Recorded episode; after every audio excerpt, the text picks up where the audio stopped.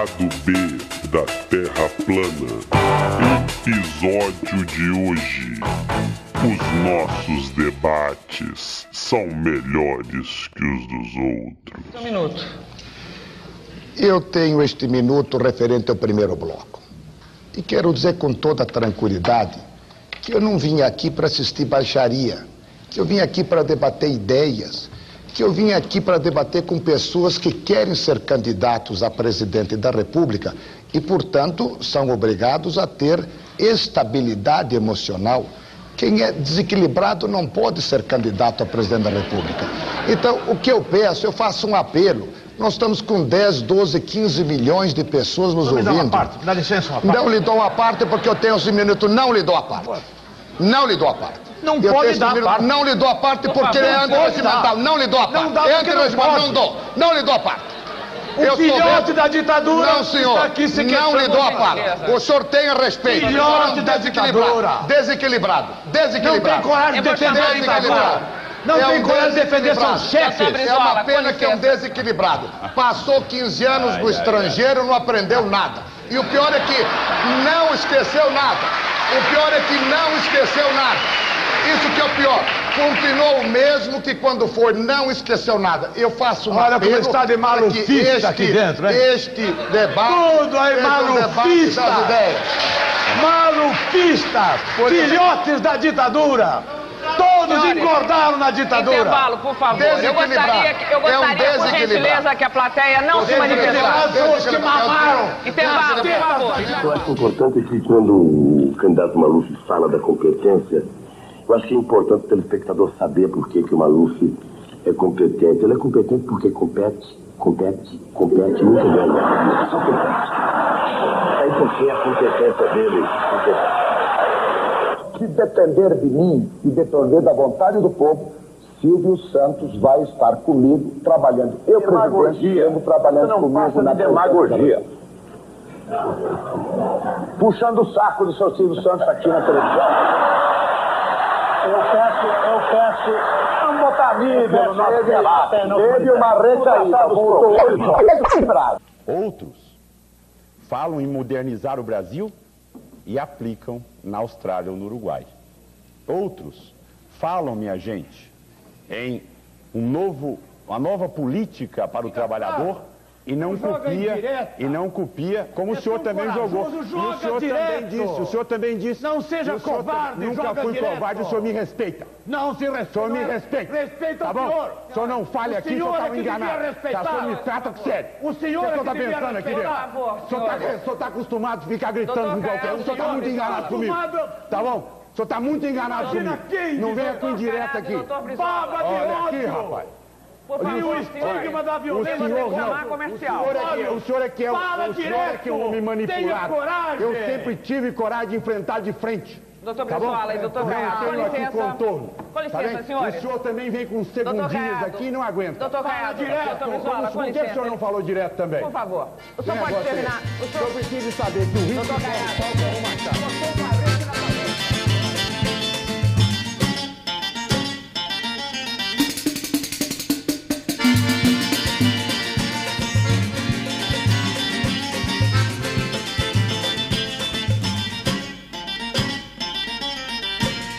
Eu só boto bebop no meu samba quando o tio Sam tocar um tamborim. Quando ele pegar no pandeirinho um zabumba. Quando ele aprender que o samba não é rumba.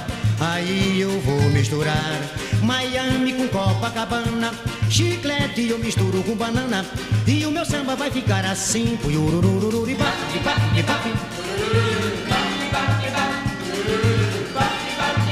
Eu quero ver a confusão. Bap, bap, bap. Aí, um samba rock, meu irmão. É, mas em compensação, eu quero ver o bugue-yugue de pandeiro e violão. Eu quero ver o tio Sam de frigideira, de uma batucada brasileira.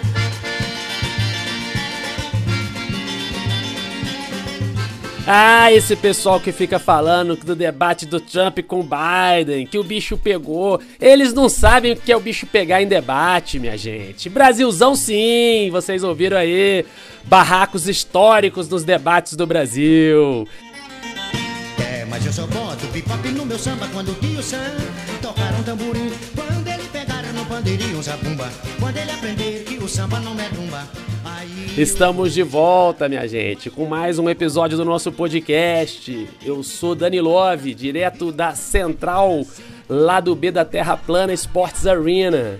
E tô aqui hoje com o professor Aruan Lima, da Faculdade de Serviço Social da Universidade Federal de Alagoas. Seu alô, Aruan. Fala galera, fala Danilo. Obrigadão aí pela oportunidade da gente bater esse papo aqui hoje. Que isso, nós aqui agradecemos, né? Trouxemos o Aruan aqui para falar um pouquinho sobre as eleições nos Estados Unidos, né? Estados Unidos que se orgulha aí em se auto-intitular a mais antiga democracia do mundo, né? De fato, o sistema que os ex-colonos ingleses criaram lá no final do século XVIII, né, depois da Guerra de Independência, virou um padrão, né? Um padrão que se generalizou depois com quase todas as repúblicas é, consideradas democráticas né, do sistema capitalista, de tal maneira que hoje em dia né, é até difícil a gente explicar para as pessoas que quando aquele sistema foi fundado, né, aquilo que eles chamaram de democracia, que é aquele sistema representativo, né, a pessoa vota para eleger um governo que é um governo central, distante, enfim, aquilo era visto como quase que o contrário da democracia, né? Porque democracia, naquela época, tinha ainda né, aquele aspecto é, semelhante ao da Grécia Antiga, que era uma democracia direta, o cidadão participava diretamente, né? E não era representado por um, por um político, como dizem, né? Abre aspas aí. Mas a verdade é que os Estados Unidos implantou esse sistema representativo, né? Que acabou se tornando um padrão que se exportou para o mundo inteiro e hoje é quase é quase que sinônimo quando a gente fala que um país é democrático, estamos dizendo que seria um país onde tem um sistema semelhante ao dos Estados Unidos, né? Uma constituição, direitos individuais, né? E um sistema eleitoral com representação, quer dizer, o cidadão, a participação dele é na hora do voto, depois são outras pessoas que tomam as decisões por ele, supostamente representando esse cidadão, né? E o sistema eleitoral nos Estados Unidos vai ser posto à prova mais uma vez com as eleições é, agora entre o Joe Biden e o Donald Trump. O, o Aruan, o sistema eleitoral dos Estados Unidos é muito diferente do, do brasileiro. Na verdade, apesar de, da gente achar que tem, tem essa inspiração desse sistema representativo, constitucional e tudo, mas é um sistema muito diferente do sistema do Brasil. E, e não por acaso aconteceu um fato igual na última eleição presidencial nos Estados Unidos, onde a, a Hillary Clinton teve 3 milhões de votos a mais do que o Trump e mesmo assim perdeu a eleição. Quer dizer, como é que pode? Eles têm um sistema em que a pessoa que tem a maior quantidade de votos não é eleita presidente, mas mesmo assim se considera um sistema democrático. Afinal de contas, como é que funciona esse sistema do colégio de delegados que tem lá na eleição dos Estados Unidos? Só para a gente poder esclarecer os nossos ouvintes e começar nosso papo. Beleza, Danilo, vamos lá. O, o chamado colégio eleitoral, né, ele é composto é, proporcionalmente às populações dos estados. Então, é, vamos lá, a Califórnia, que é o estado mais populoso dos Estados Unidos, tem a maior quantidade de delegados, e outros estados, como Vermont, como é, Missouri, é, têm proporções menores né, de, de, representantes no colégio eleitoral. Porque quem, de, quem vota para presidente efetivamente são os representantes dos estados no colégio eleitoral. Então, para que um presidente seja eleito nos Estados Unidos, ele precisa ter 270 votos no colégio eleitoral. É, e o, o, detalhe da democracia americana, né, que você é, observou bem as, as as contradições, né, as limitações né, dessa, dessa democracia. O detalhe é que, se você tiver num, part... num estado dado, né, como Michigan, é, 49% da população votando em um candidato e 51% votando em outro candidato, é, a totalidade dos delegados do Michigan vai votar nos delegados é, que votar, eh, vai votar nos delegados do candidato que teve 51%.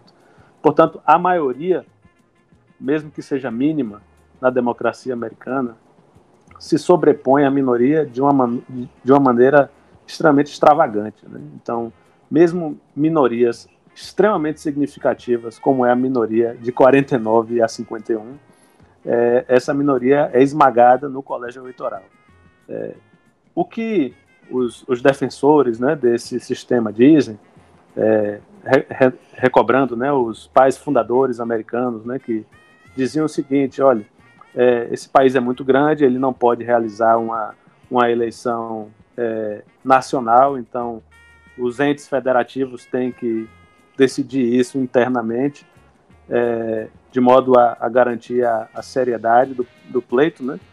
E mais, mais é, ideológico, digamos assim, era o, o risco que é, eles avaliavam que um Estado muito populoso sempre elegesse o presidente, é, criando o risco de é, haver um populista no, no poder que destruísse essa democracia. É, curioso e irônico é que é exatamente nesse sistema que um populista é, é, demagogo né, é, tenha sido alçado ao poder e ameace justamente mesmo essa, essa limitada né, democracia nos Estados Unidos. Então, é, o, o, funcionamento dessa democracia ela tem a ver, portanto, com, com esse, esse mecanismo que tem a ver com a, com, com a história do federalismo dos Estados Unidos, tem a ver com essa é, aparente ojeriza que os, os, americanos sempre tiveram, pelo menos esses é, engenheiros sociais, né, esses que pensaram a, a, a formatação do sistema político americano, é, eles tinham essa preocupação de garantir a, impedir né, que houvesse um, um ditador, a, algum tipo de déspota né, que é, tornasse o Estado é, o Leviatã. Né? Então, a, a, a, fórmula obedece a, essa, a, esse, a esse intento. Né? Agora, óbvio que aí com a, a massificação da, da sociedade, né, o crescimento né, da, da, da, população, a própria unificação de todo o território dos Estados Unidos, criou contradições insolúveis. É óbvio também e isso eu, eu não posso deixar de, de, dizer, Danilo, é que é, a contradição de nascedouro dessa democracia é que a quantidade de delegados depende do censo, depende da população de cada estado.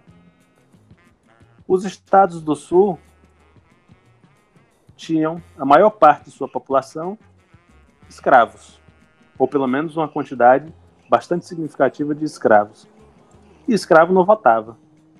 Mas escravo entrava no cômputo do censo como três quintos de uma pessoa. É, então, essa democracia nasce assim. É, é essa democracia né, que, que vira berço do Ocidente. Né? É, então, é uma democracia que sempre que garantiu mecanismos de diálogo com, com a instituição da escravidão. É, então, é, o que você coloca na abertura desse programa é, é, bastante, é bastante preciso né, sobre, sobre os limites dessa democracia desde o nascedouro. O, o, o Aruan, inclusive, é, além dessa questão lá no nascedouro, de ter convivido com a escravidão, enfim, é, de você ter esse sistema que na prática é um sistema indireto, né, que permite inclusive essas distorções né, de, uma, de um candidato ter mais votos e não se eleger, etc. Mas tem também outras questões que o eleitor brasileiro é, às vezes nem imagina né, que acontece nos Estados Unidos. Né? Então, por exemplo, é, nos Estados Unidos, dia de eleição é um dia normal, dia de trabalho, né? E, e às vezes você não tem um sistema unificado de votação, vai chegar lá no, na hora de votar na sua sessão eleitoral, tem uma fila enorme, as pessoas têm que trabalhar, quer dizer, a classe trabalhadora, pelo menos, tem que voltar para o trabalho, não pode ficar duas, três, quatro horas na fila, né? Quer dizer, é, essas coisas você, você, você viu lá nos Estados Unidos, você, você viu como é que funciona, quer dizer, tem um, um, um funcionamento que na prática está muito distante de ser um funcionamento democrático, né? Você pode falar um pouquinho sobre esse tipo de coisa que acontece lá nos Estados Unidos? Então, Danilo, o, a, a, a, teoria é perfeita, né? Na verdade, né? Porque o, o argumento é que o povo precisa financiar a sua própria democracia, né? O povo precisa acolher, cuidar da sua própria democracia, né? É, então, o, o, no plano teórico, a, a, a, coisa funciona de um jeito, né? Na prática, como você observou bem, ela dá margem para, primeiro, né? Não existe fundo público de, de campanha, então é, as campanhas são financiadas por é, entes privados. É, só isso já dá uma distorção gigantesca no sistema e garante algo que é muito importante para o sistema político americano, que é o sistema bipartidário. Né? É, então, esses dois partidos eles conseguiram garantir um, um duopólio do financiamento das campanhas e, portanto, conseguem garantir o funcionamento de duas máquinas partidárias absurdamente poderosas. Né? É, não é como se algum cientista político ou observador externo pudesse assegurar que todas as orientações políticas presentes nos Estados Unidos hoje estivessem representadas no bipartidarismo, Partido Democrata e Partido Republicano. Então, essa estrutura garante que você observa bem essa estrutura, né, de é, ausência de uma de uma de um aparato jurídico eleitoral como existe no Brasil, por exemplo. O Brasil tem TRS, é, o TSE, então tem estruturas regionais, que, são, é, que, que é a própria Justiça Eleitoral, é, tem uma estrutura centralizada, com toda a desgraça né, do nosso país, mas é, em termos de funcionamento burocrático, o Estado brasileiro assumiu para si a responsabilidade de, de tocar a nossa democracia. Né? Esse, essa democracia também cheia de outras fragilidades, é, cheia de outras ambiguidades, mas é, no, no, plano do, do Estado, o Estado brasileiro possui o aparato para retroalimentar essa democracia. Né? É, no caso dos Estados Unidos, como você observou, não existe, não é, não é, não é, é feriado, é, as pessoas têm que assumir o próprio ônus né, de ir votar. Isso, né, você imagina, você consegue imaginar um funcionário da McDonald's saindo para ir votar, né, um, um funcionário da Walmart saindo do caixa para ir votar. É, então é uma, é uma dupla jornada, digamos assim, que, que, é, que é preciso né, fazer, ter nos Estados Unidos enquanto militante político. E aí eu não estou me referindo necessariamente ao Partido Democrata ou ao Partido Republicano, porque eles têm outros mecanismos de chegar no eleitor. Mas partidos menores, organizações políticas menores, é, para conseguir fazer com que a sua agenda política seja ouvida, ele precisa primeiro convencer a pessoa a ir votar. É, isso também faz parte da necessidade de partidos como o Partido Democrata e o Partido Republicano, mas, como eu disse, eles têm instrumentos diversos para fazer isso, para convencer as pessoas a irem às urnas. Né? Em maior ou menor grau, eles têm um nível de fidelidade grande. É, mas os partidos menores não têm essa condição. Né? Então, é, eu queria pegar da sua pergunta, Danilo, e passar esse aspecto, né? Que é, é justamente essa espécie de livre mercado das eleições que garante que o sistema bipartidário continue funcionando e existindo. É, e para o Partido Democrata é fundamental um partido republicano é, não tão forte quanto ele, mas um partido republicano forte. E a mesma coisa é, se diz a respeito do Partido Republicano. É preciso um Partido Democrata forte. O sistema bipartidário é, necessita que esses dois partidos se mantenham no centro da, da do sistema político. Né? Então, é, e para isso é essa, essa, esse mecanismo de financiamento, esse mecanismo de, de é, suposta liberdade total, né? onde, os, onde os eleitores são livres para, inclusive, não irem votar.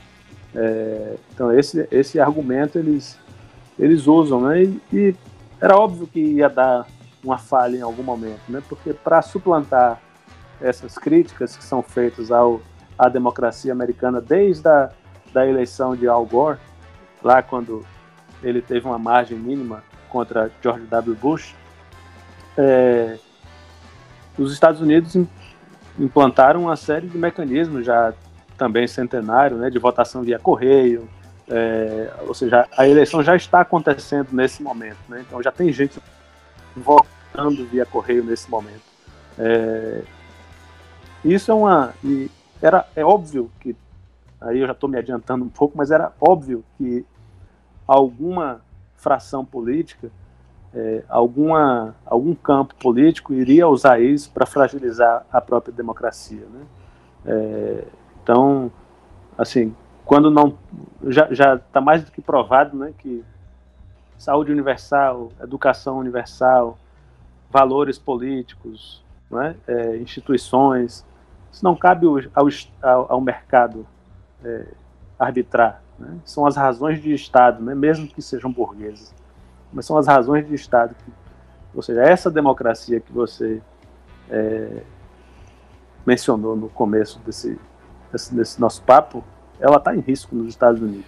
Ô, ô, ô Aruan, peraí, mas aí a, a, parada do voto por correio já tem gente. Já, cara, cara se eu quiser, eu já mando uma, uma carta e diz, ó, quero votar ó, num no outro, já manda de uma vez? Não tem período eleitoral, não tem nada disso? É, então, Pois é, o, o ele, as pessoas pedem a, os, os, formulários né, com antecedência né, ao, ao, à comissão de eleição é, e recebem esses, esses, essas cédulas via correio. Né. É, esse argumento, inclusive, foi usado no debate dessa semana entre Joe Biden e, e Trump é, a respeito da indicação da a, a juíza da Suprema Corte Americana que faleceu recentemente, é, e Biden usou esse argumento, né, defendendo a impossibilidade de Trump indicar uma substituta, ele disse, olha, a eleição já está acontecendo, já tem pessoas votando.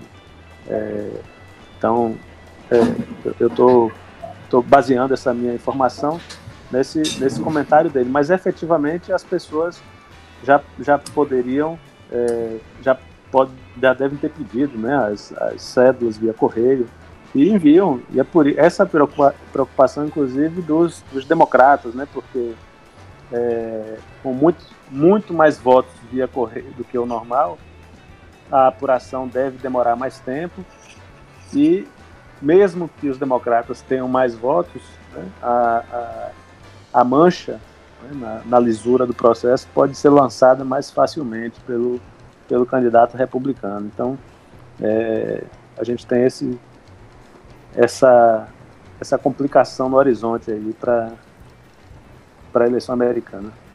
É porque parece que o Trump está usando uma tática que o Bolsonaro usou muito aqui, né? Que é a tática manjada, você fica falando que vai ter fraude, vai ter fraude, vai ter fraude. Você fica falando antes. Se você ganhar, você cala a boca. Né? Mas se você perder, você fala, tá vendo? Eu disse que ia ter fraude e tal. O Bolsonaro falava isso da urna eletrônica. Aí lá o Trump fala do voto pelo correio, enfim. Uma táticazinha já manjada. Mas, ô Aruan, você comentou do sistema bipartidário. No Brasil, muita gente acredita que nos Estados Unidos só tem dois partidos, né? Na verdade, tem um monte de outros partidos nos Estados Unidos. Eu queria que você explicasse um pouquinho. O problema é que o partido, quando ele tem, sei lá, 20% dos votos, ele não tem direito a 20% da representação, porque na verdade dentro dos distritos ou das sessões eleitorais, não sei como chama, é, os votos vão todos para o partido que teve mais voto. É assim que funciona? Quer dizer, o que, que acontece? Vou dar um exemplo de um partido no Brasil, igual o PSOL. O PSOL, a votação do PSOL não é tão grande, mas tem lá cinco, seis, dependendo da, da, da eleição, deputados que, que conseguem se eleger e fazem barulho. Se fosse nos Estados Unidos, nenhum deles estaria eleito, é isso? Não, no caso da, da eleição para representantes de, da, das casas legislativas né, funciona diferente. É, no caso da, da, eleição presidencial, não. No caso da eleição presidencial, aí a gente tem o voto indireto mesmo. Né? Então é isso, não tem proporcionalidade na urna. Né? Então, se tem 20% de um partido, mais 20% de outro, e 60% do partido vencedor, os 40% são totalmente desconsiderados. Né? Então, a totalidade dos, dos representantes eleitos por aquele estado vai votar no que mandou 60%, ignorando os 40%. Alguns estados elegem, é, tem uma legislação estadual que permite a proporcionalidade. Então, vamos supor que o partido, esse, esse estado, que se eu não me engano é o estado do Vermont, é, que também é, é, o estado do Bernie Sanders, que é um senador é, da esquerda do Partido Democrata, é, salvo engano, o, o, estado de Vermont tem uma, uma, uma, legislação que faz com que os delegados sejam proporcionais àqueles que, que votaram. Então, vamos supor, não, acho que é isso, não acho que o estado de Vermont tem 10 representantes, mas só para facilitar a conta. Então, supondo que o estado de Vermont tenha 10 é, representantes no colégio eleitoral, é, se, 7, se 70% das pessoas votaram no Partido Democrata, então sete representantes no, no colégio eleitoral vão votar no Partido Democrata, portanto em Joe Biden, e três votarão no Partido Republicano em Donald Trump. É, mas são, são os estados menores que não fazem muita diferença no cômputo total é, do colégio eleitoral. Entendeu, Danilo? Então, a, isso existe em poucos estados, mas isso não, não, é, não é regra prevalente. Né? É, e no caso das, das eleições é, para o Senado, para Casa dos Representantes, que é o, a, a, Câmara dos Deputados, né? o que existe aí é, o, é a eleição de fato direto, né? não, nesse caso específico. Né? Seguindo mais ou menos a mesma lógica do, do caso brasileiro, né, em que a Câmara baixa, né, a Câmara dos Representantes dos deputados aqui representa o povo e o Senado representa cada um dos estados, né? A Câmara eh, seria a Câmara Alta, a Câmara do, do dos entes federativos, né? É, dos entes federados, melhor dizendo. Então, é basicamente isso em relação a, a essa questão do, da organização, né? Da, da eleição. Mas aí, mas aí na, na, na Câmara, do, na Casa dos Representantes, né, não seria a Câmara dos Deputados dele. Então tem alguns deputados lá nos Estados Unidos que não são nem do Partido Republicano nem do Democrata, mas que estão lá. Isso, isso existe. Existe, existe. Inclusive o Bernie Sanders, se eu não me engano, ele foi eleito pela primeira vez como independente, né? é, como candidato independente. É, mas existem outros partidos nos Estados Unidos, né? partidos mais à, mais à direita, partidos à esquerda. Então, existe um partido socialista nos Estados Unidos, existe, existem partidos com é, expressão regional, é, estadual é, nos Estados Unidos. Então, eles possuem uma, uma pleiade, né? uma, uma, um arco muito diverso de partidos. Só que o sistema bipartidário, como eu, eu me alonguei bastante tentando explicar isso, deixar claro que é um, é um sistema quase oligárquico de poder, na verdade. Né? Você tem uma, uma, uma oligarquia que domina o controle de um Estado por 200 anos. Então, é, é isso que a gente chama de democracia americana. É uma, é uma oligarquia que é partilhada por dois partidos. É, mas existe uma, existe uma quantidade absurdamente grande de partidos funcionando atualmente nos Estados Unidos. É, não é pouca, não, não são poucas as organizações partidárias funcionando nos Estados Unidos hoje. Né? E eu até vou te perguntar um pouquinho sobre essa, é, como se organiza a esquerda nos Estados Unidos, mas antes disso, é, essa, questão do voto dos delegados né, torna a eleição para presidente dos Estados Unidos é, é particularmente, é, vamos dizer assim, um jogo de cartas marcadas, porque você imagina, por exemplo, é, se, eu, se eu moro nos Estados Unidos, quero votar no Partido Democrata, porque quero fazer campanha, vamos dizer, pro Joe Biden. Bom, mas se eu morar, sei lá, no Alabama, não adianta eu fazer campanha. Então, assim, isso já desestimula, porque no Alabama a maior parte vai votar no republicano mesmo, e é isso.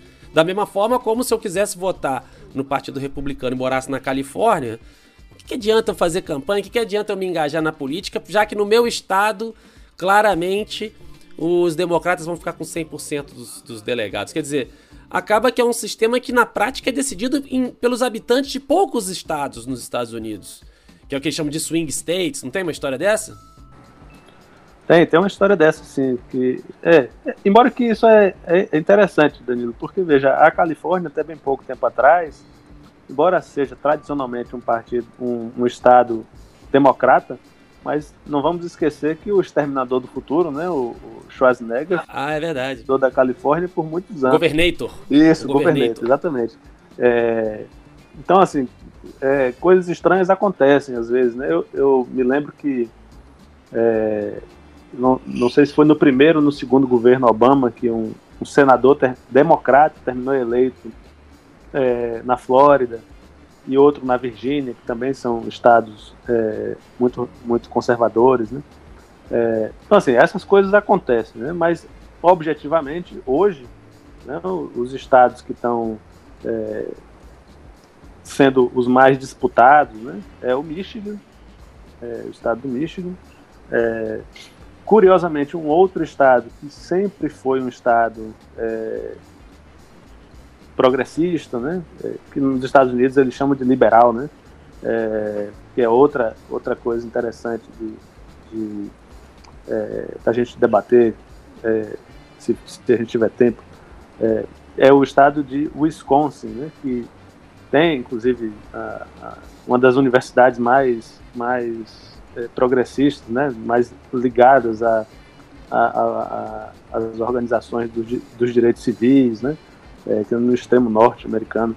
É, hoje é um, é um estado que, que periga, né, já não é mais tão democrático quanto foi, pelo contrário, é, votou em Trump, é, e hoje não, se sabe bem né, o, o que, que vai sair de lá. Né? Fora alguns outros estados, como por exemplo o Arizona, né, que é, é um estado que estava parecendo que Biden ia, ia ganhar, mas agora é, Trump encurtou a, a, distância, pelo que eu tenho acompanhado. Então são estados, é, sobretudo Michigan e Arizona, né, com populações razoavelmente grandes, né, cidades importantes, é, e que podem de fato mudar o, o, o rumo das eleições. Né? É, então, esses swing states que, que você falou, em geral, são esses estados grandes é, que historicamente possuem uma, uma, Historicamente, que eu falo há 20 anos atrás, né? porque o estado do Michigan era um estado é, eminentemente industrial, é, cuja, cujo as maiores organizações de trabalhadores industriais estavam no Michigan e Illinois. É, e depois, com a desindustrialização rápida e acelerada que acontece nos Estados Unidos, esses estados viram uma, uma, um cemitério de fábricas, né? E todos esses trabalhadores terminam fazendo uma volta, um giro gigantesco à, à, à direita raivosa, né? A, a essa é, direita conservadora, um nível de protecionismo absurdo né, do, do desses, desses, trabalhadores que eram industriais, que faziam parte de uma certa aristocracia operária e que deixaram de ser, né, porque aí a, as empresas americanas foram para onde o trabalho era mais barato. É, então tem todo esse fenômeno também que acontece nesses estados, né, que eram estados democratas é, e que depois, né, de 20, 30 anos para cá, tem tem feito essa curva, né, para rumo à, rumo à direita. Né. Que explica um pouquinho essa ascensão do Trump, né? Porque dizer, era de repente uma classe operária que tradicionalmente votava no Partido Democrata, vem um processo de desindustrialização. É, esse pessoal perde emprego, sofre uma decadência econômica, olha para o Partido Democrata e de repente identifica o Partido Democrata como representante dessa oligarquia financeira, globalizada, que não se importa da fábrica ter saído dos Estados Unidos para ir, sei lá, para a China, para qualquer lugar. E aí, ah, então é assim, então também vou votar. Na prática, vota num demagogo qualquer que é o Trump, né? Mas que de certa forma também ocupa esse espaço vazio, né? Que o Partido Democrata deixou, né? É, pois é. Essa é a história do Partido Democrata, do Partido Republicano é, oscilarem ao longo dos últimos 100 anos sobre posições mais conservadoras ou mais progressistas é também interessante, né? Porque é, vamos lembrar que durante a Guerra Civil, né, que opôs sul e norte dos Estados Unidos, é, o Partido Republicano era o partido contra a escravidão. Né? É, e foi o partido que, de certo modo, mas não, não, não de certo modo, mas foi o partido que mesmo depois lutou pela integração e tal, derrotados que foram, aí passaram a fazer algum nível de enfrentamento, então havia uma, uma certa uma certa ala do Partido Republicano que via lei, as leis de segregação com muito, muito asco, né? Aí na virada do século é, há uma aproximação né, de partido, de setores do Partido Democrata, né, sobretudo dessa dessa aristocracia operária, né, que passa a orbitar em torno da, da, do Partido Democrata e sindicatos, e aí começa um giro né, da, da, do Partido Democrata rumo às cidades, rumo às, aos trabalhadores das cidades, mas ainda assim a elite branca. Né? É, aí adiantando bem a história, mas assim, o Partido Democrata vira o, a, o braço institucional da luta pelos direitos civis, enquanto o Partido Republicano, é, que, que 100 anos antes, mais ou menos, era o partido que lutava contra a escravidão, agora era o partido que segurava a, a, a segregação racial. Né? E agora, né, o Partido Republicano, é, sendo o Partido Democrata, sendo o partido globalista, né, para usar a expressão né, do, do, de Donald Trump e, e, de Bolsonaro e de toda essa, essa direita é, é, protecionista, né, essa direita é, raivosa que está tá tomando né, alguns estados no, no, mundo, né, alguns estados-nações.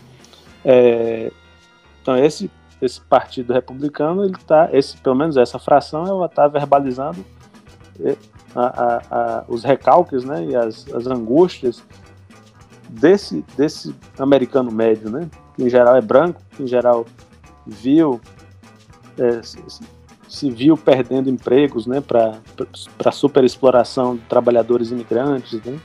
viu os bons trabalhos braçais sendo, é, como você bem observou, levados para outros lugares. Então, todo esse ressentimento né, forjado, veja, Detroit né, se chamava a cidade motor. Né?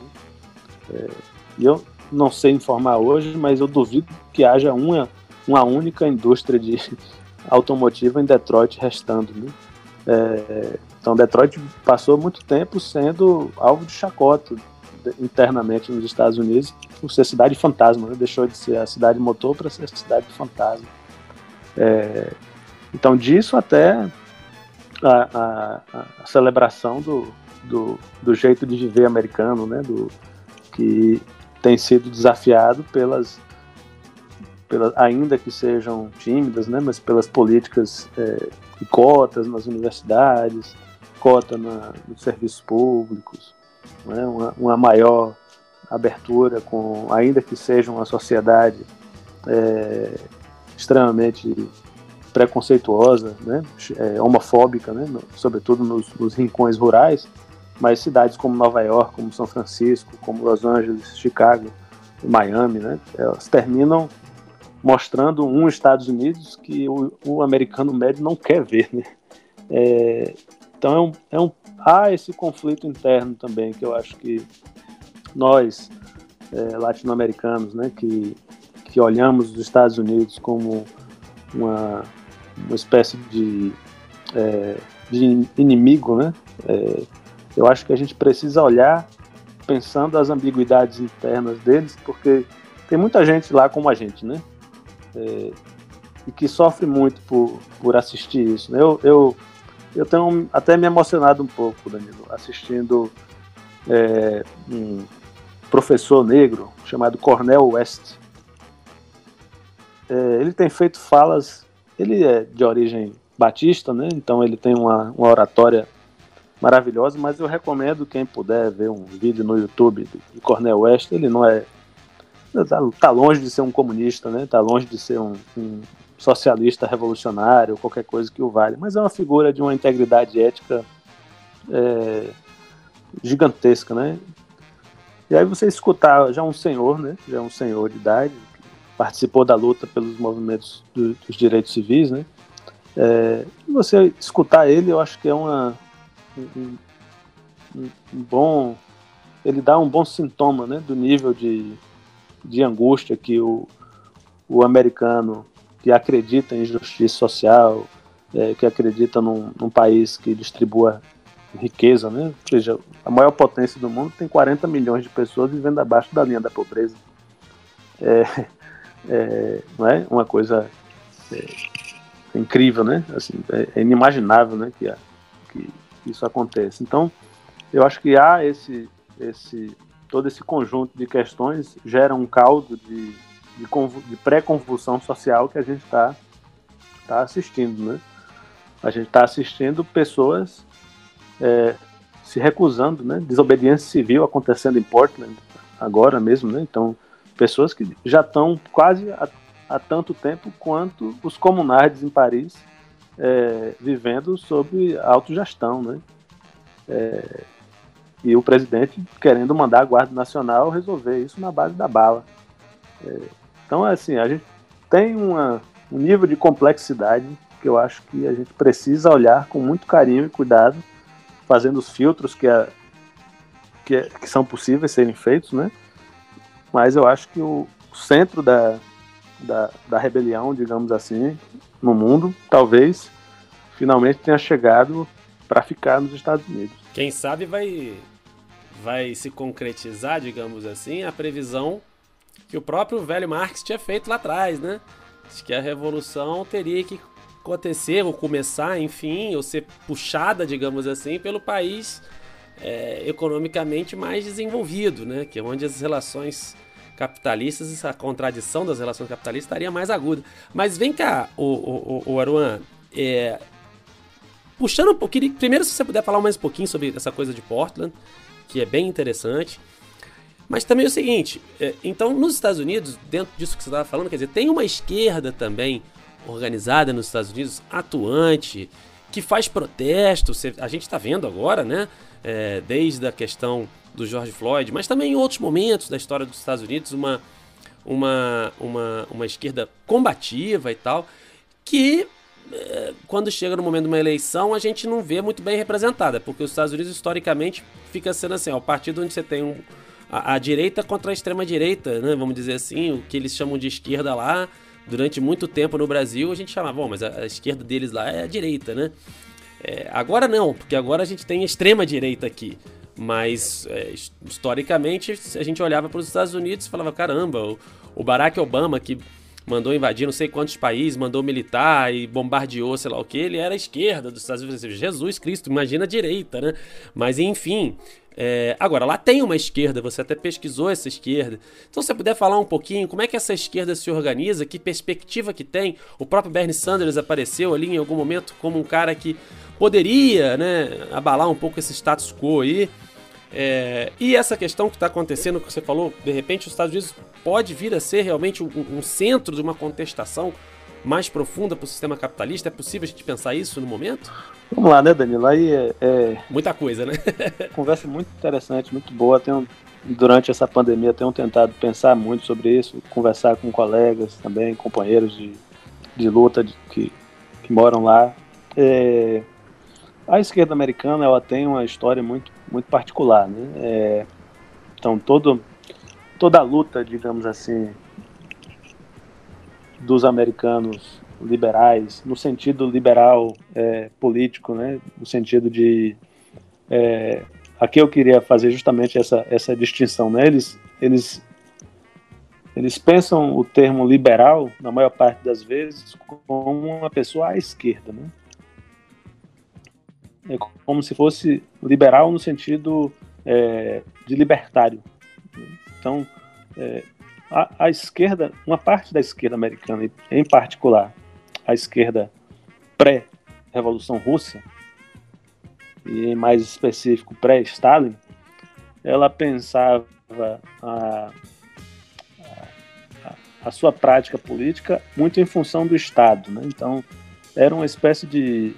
Aqui eu estou fazendo uma, uma generalização só para que a gente entenda. Né? Então, basicamente, a luta era contra a, o absolutismo, né? as possibilidades de, é, de um sujeito é, ter poder demais.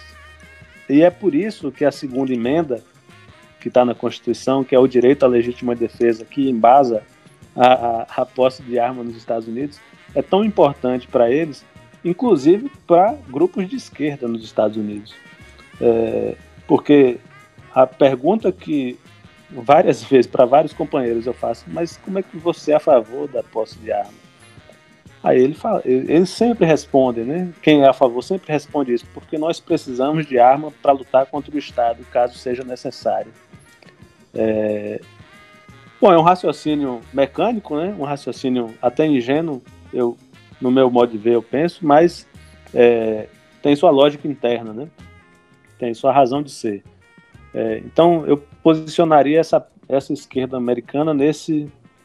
Só que aí, nesse, nesse espectro aí. É, e aí, depois né, da, do fim da escravidão e mesmo da, da, dos abolicionistas, né, é, a questão dos direitos individuais, tudo isso passa a compor essa, essa esquerda que atua nos marcos da Constituição.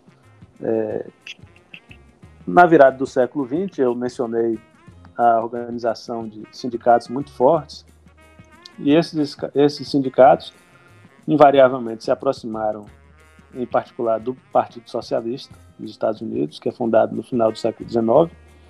É, esse partido ele era majoritariamente branco, é, embora já fizesse incursões no debate étnico, e, sobretudo na comunidade judaica, mas e via a comunidade judaica tenha feito debate sobre a questão negra nos Estados Unidos, é, mas ainda de maneira muito tímida.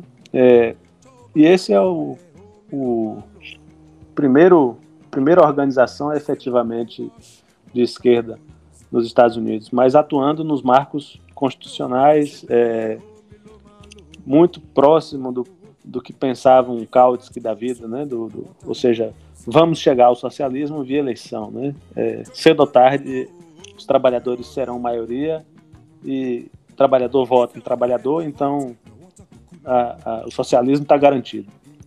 É, era um pouco isso, né?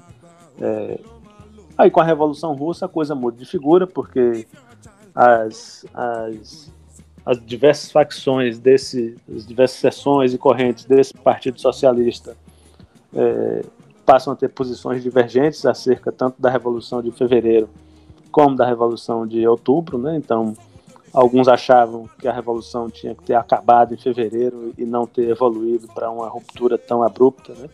É, como que, a que acontece em outubro. E claro que a maior parte adere para a formação de um, de um partido né, comunista, embora que essa história também é, é, é cheia de idas e vindas, né? É, mas o fato concreto é que esse partido comunista criado nos Estados Unidos vira possivelmente um dos partidos mais alinhados às políticas formuladas em Moscou que a gente tem notícia. Né? Então, é, essa marca ela é muito dura é, e fez um mal muito grande à esquerda dos Estados Unidos, porque toda a esquerda terminou sendo contaminada por esse, esse direcionamento, esse dirigismo, né? essa, essa intervenção muito grande é, que, que os americanos, que os, amer, os comunistas americanos sofreram de Moscou, é, tanto do ponto de vista do stalinismo, em alguma medida, como do ponto de vista também da influência trotskista. Né? Então, em todos os casos, a esquerda americana muito rapidamente sempre foi é, sempre foi é, é, confundida. Né? O, o, discurso anticomunista sempre foi muito facilmente é, grudado né, na esquerda americana. Então, esse é um, esse é um fato muito, muito relevante né, para que, que a gente pense o porquê do isolamento da esquerda e, e sobretudo, por que, que as grandes mobilizações pelos direitos civis, é, pouquíssimo a gente fala das, a gente ouve falar das relações desses partidos com esses movimentos. Né? É, e essas relações sempre existiram, mas esses movimentos sempre tentaram negar para evitar justamente a, a, a perseguição é, e mesmo por lutas intestinas né, nessas relações. Então, um exemplo que eu, que eu queria dar, que é uma, uma hipótese que eu, que eu, a cada dia que passa eu, eu, eu acredito mais nela, é o porquê, porquê que o movimento negro americano ele é tão distante da esquerda política, né?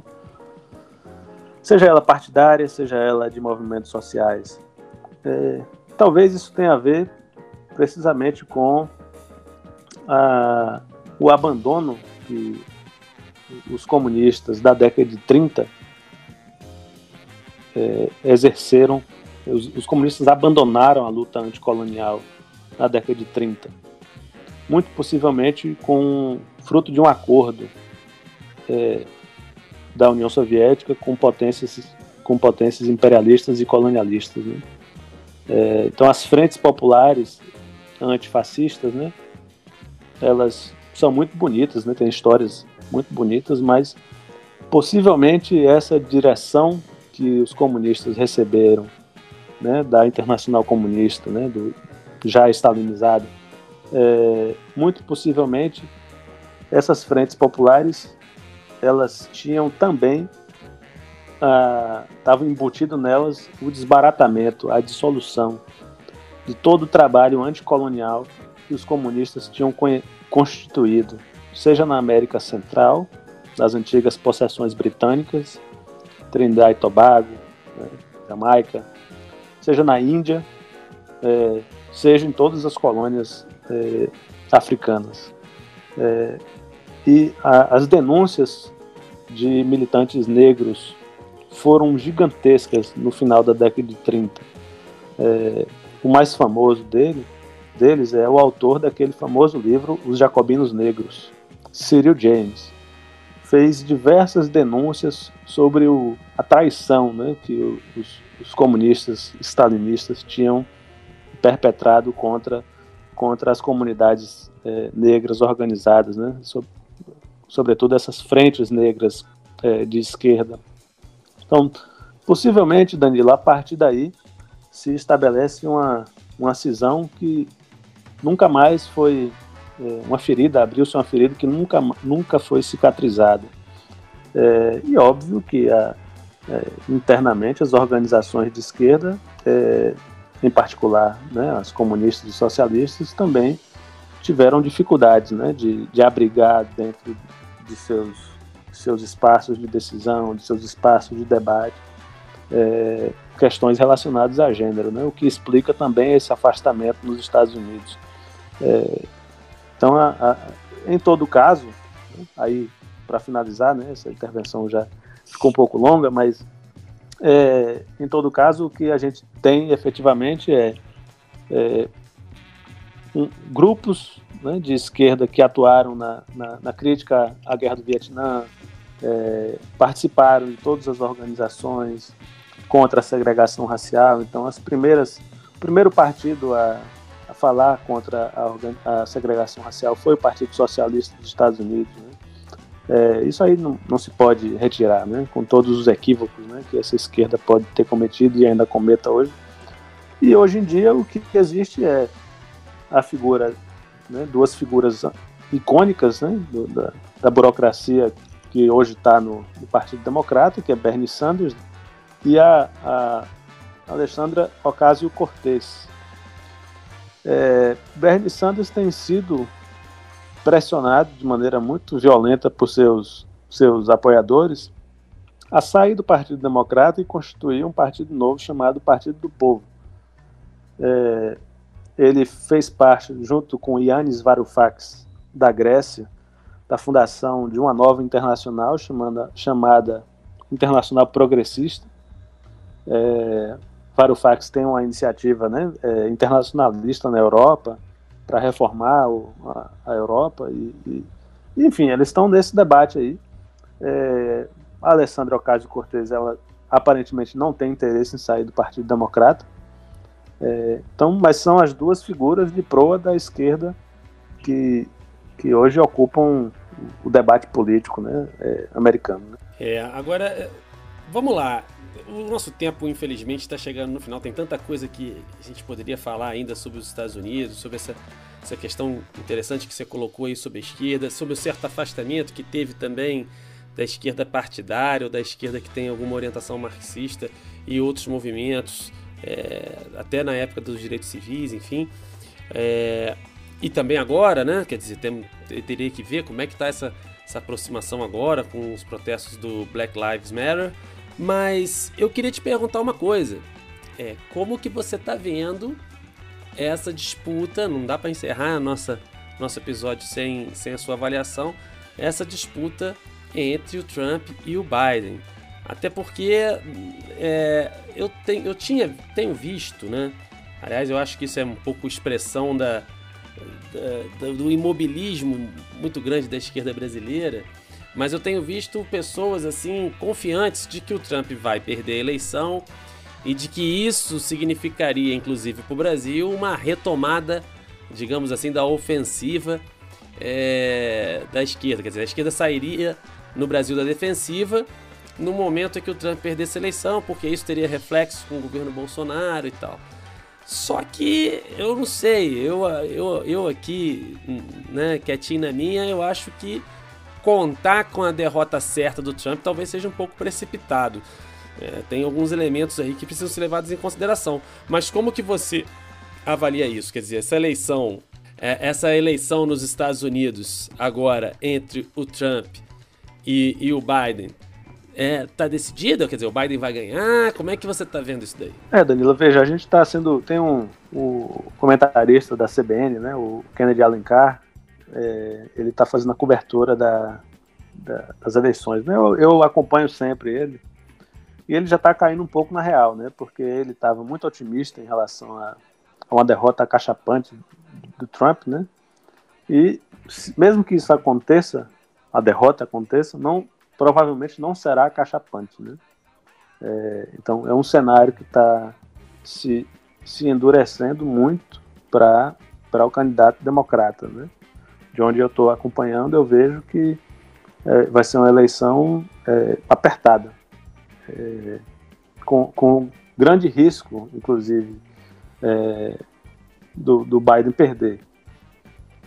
Mas mesmo que o Biden ganhe, é, é preciso que eles, é, os, os, democratas, né, e a, os, os, institucionalistas, né, façam um esforço para que ele assuma, é, porque também não está dado que ele, se ganhar, assuma. É, então, mais de um comentarista e analista americano tem, tem informado de que, olha, a, a, o que está acontecendo é, é inédito nessa, nessa, na história dos Estados Unidos. Né? Então, é um, candidato à, à reeleição que já disse que não vai é, que não vai admitir derrota, né? É, que é algo que a gente pode imaginar acontecendo daqui a, algum, daqui a dois anos aqui no Brasil também. Eu acho que esse é um, é um aprendizado para a esquerda brasileira, porque é, o, o, Bolsonaro ele, ele pode estar tá sequestrando o discurso anti-imperialista da esquerda brasileira, né?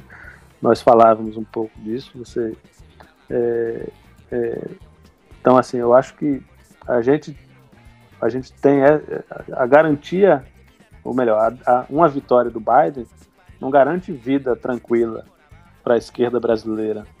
É, pelo contrário, né, pode até recrudescer a posição de Bolsonaro, né, como um defensor da soberania do país, é, como então a, a, há que se ter muito cuidado na forma como, é, como os observadores, eu não falo nem especificamente da esquerda, né, mas os democratas em geral, é, como os democratas brasileiros, progressistas brasileiros, é, vão ler essa a maneira de e vão se comportar né, diante da, dessa eleição dos Estados Unidos, porque pode ser um tiro pela culatra no nosso caso, né?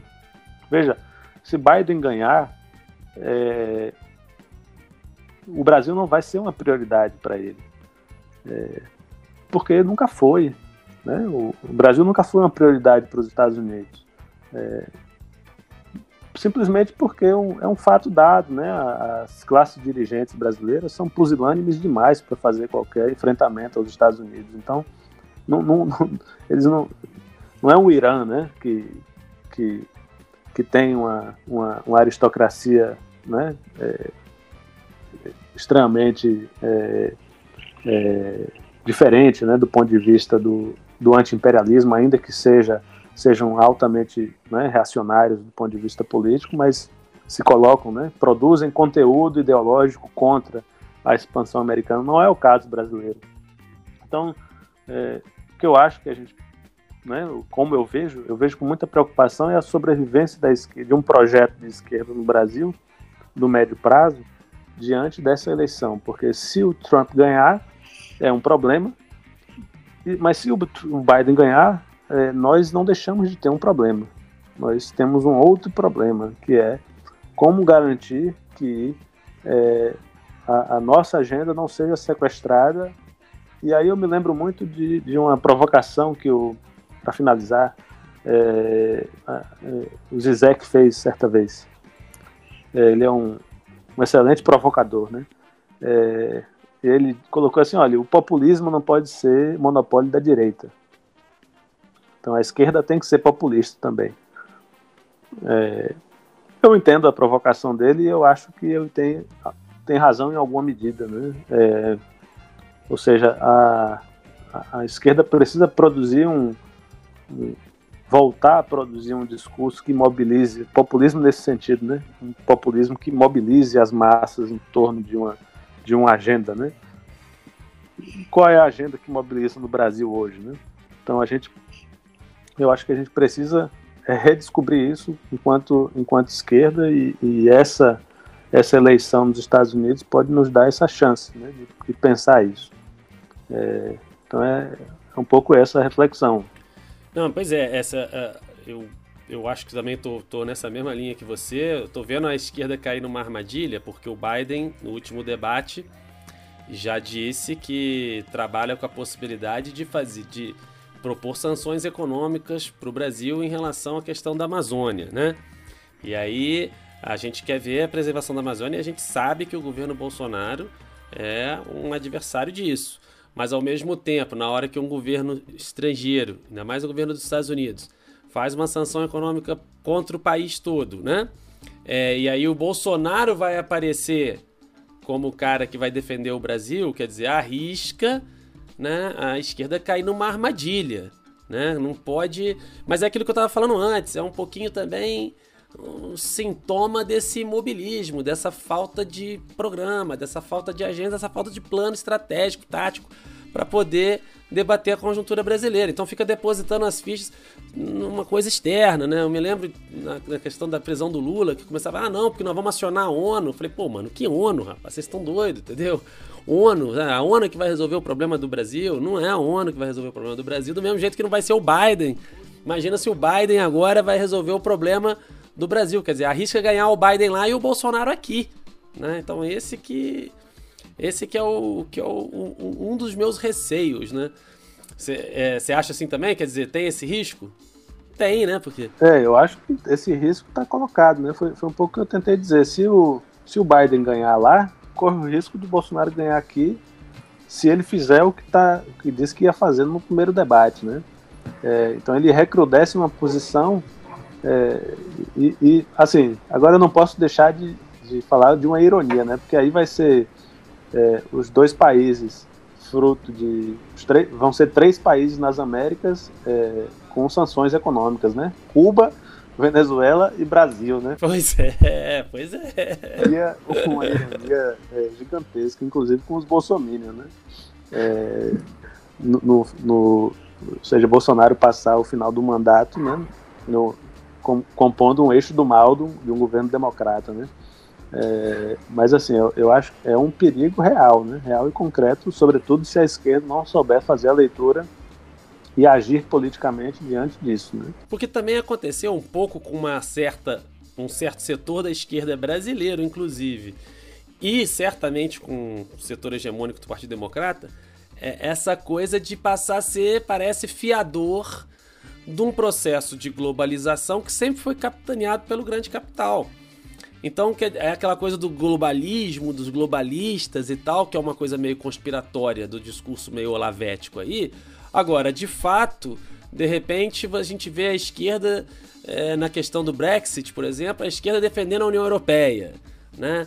Aí agora a esquerda dizendo que não, não pode ter medidas protecionistas.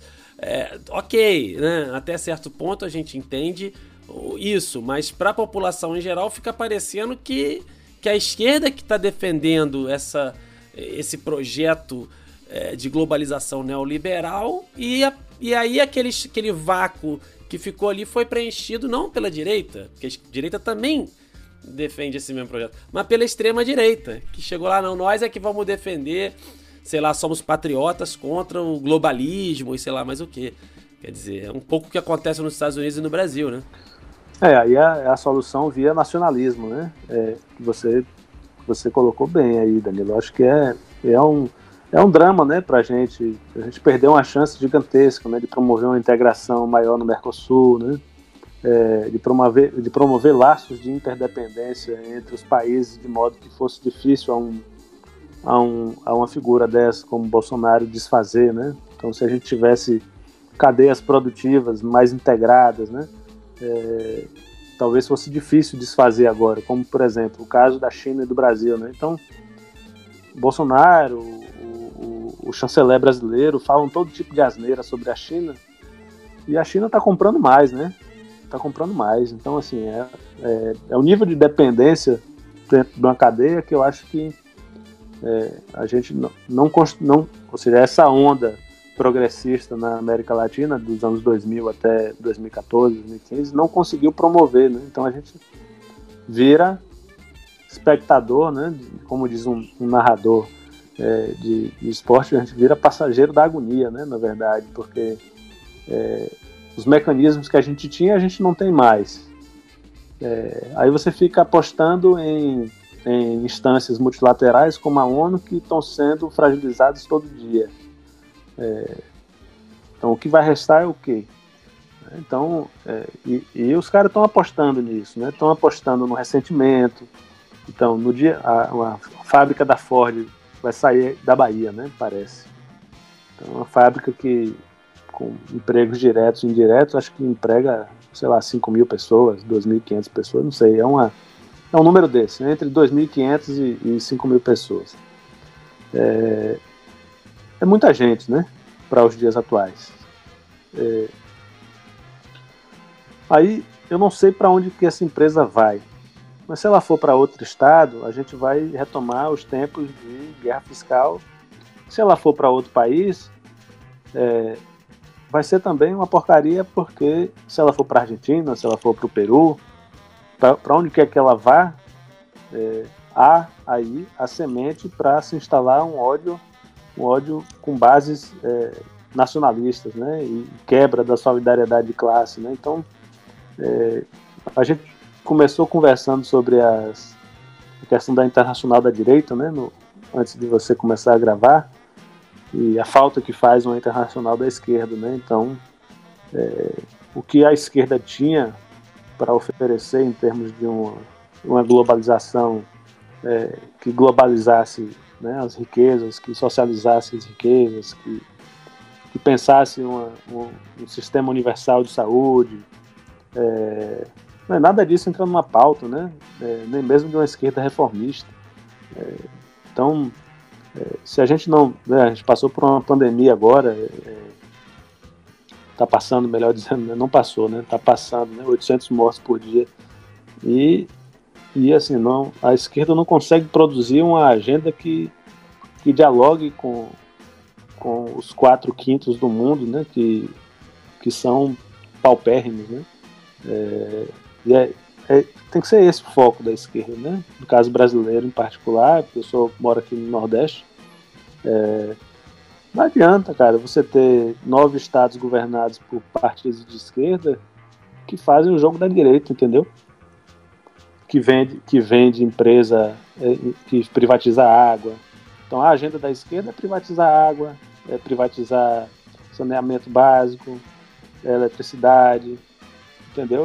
Distribuir voucher para a população é, pagar é, educação privada.